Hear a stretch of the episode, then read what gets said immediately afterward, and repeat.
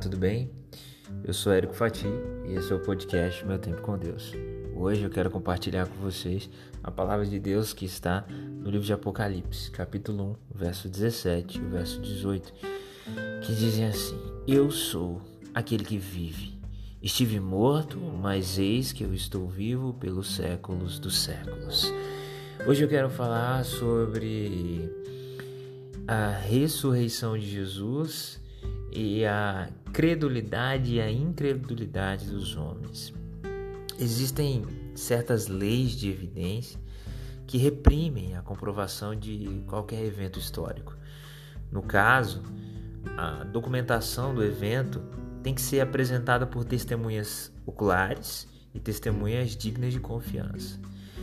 Existem mais provas de que Jesus ressuscitou dos mortos do que evidências de que Júlio César realmente existiu ou de que Alexandre o Grande morreu aos 33 anos.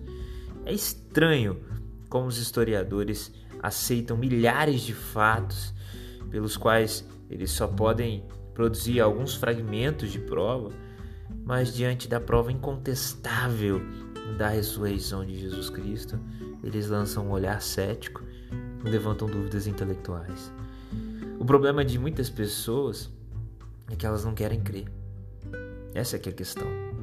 Elas escolhem não crer. São tão preconceituosas que não conseguem aceitar o fato glorioso de que o relato bíblico por si só já testifica a ressurreição de Cristo Jesus. A grande questão está aí, na sua escolha. Na escolha de ter a fé em Deus e experimentar viver coisas maravilhosas na presença dele ou optar por não crer. As pessoas simplesmente optam, criam teses mirabolantes para muitas vezes não reconhecer o óbvio. É, é interessante como o inimigo das nossas almas, ele de forma a apresentar artimanhas, muitas vezes lança mentiras de formas bonitas para dar a entender que aquela mentira é uma verdade. E muitas pessoas, muitas pessoas com muito estudo muitas vezes, são induzidas a esse erro e optam por não acreditar. E essas pessoas só fazem mal a elas mesmas.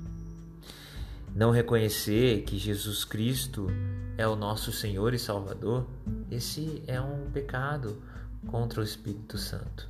Essa é uma blasfêmia contra o Espírito Santo. Quem morre sem reconhecer Jesus Cristo como Senhor e Salvador pecou contra o Espírito Santo.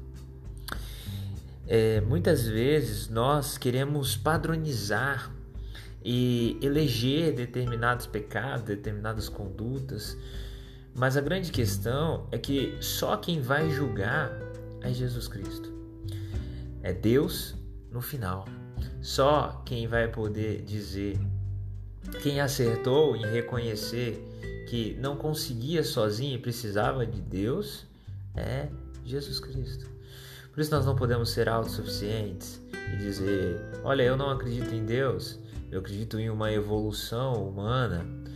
Pois bem, mas essa possível ou pensada ou uh, chamada de evolução humana tem sofrido ao longo dos últimos anos, não é mesmo?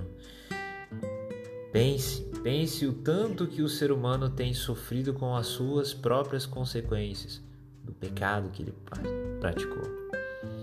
O mundo encontra-se colhendo os frutos das falhas do homem pedindo, clamando misericórdia para que Deus resolva o problema do mundo, cure o mundo dessa doença.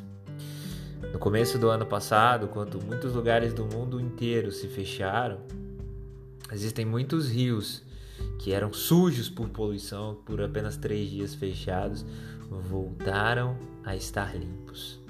Sabe? Deus está mostrando que Ele está no controle de tudo e que ele permite que o homem haja como ele quer, mas no fim haverá um preço a pagar, no fim haverá uma conta. Por isso que é importante reconhecermos que dependemos de Deus. Não somos nada nem ninguém sem a retumbante misericórdia e graça de Jesus Cristo. Que você reconheça que Jesus Cristo está vivo e ele pode viver no seu coração e de todos aqueles que o amam. Que Deus te abençoe. Que Jesus seja em você e por você.